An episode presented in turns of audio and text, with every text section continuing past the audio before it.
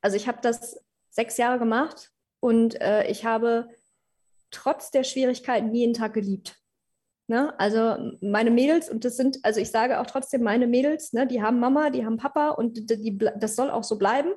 Aber die haben mir mindestens genauso viel gegeben, wie ich denen geben durfte. So.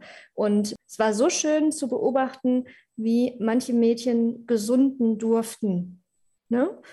Ohne den Kontakt zu den Familien, zu den Eltern zu verlieren, weil das war uns in der Gruppe immer ganz, ganz wichtig, weil die Eltern sind ein Teil und die bleiben ein Teil. Ob die das jetzt ähm, hilfreich machen, nicht hilfreich, ob die querschießen, ob die nicht querschießen, es sind die Eltern.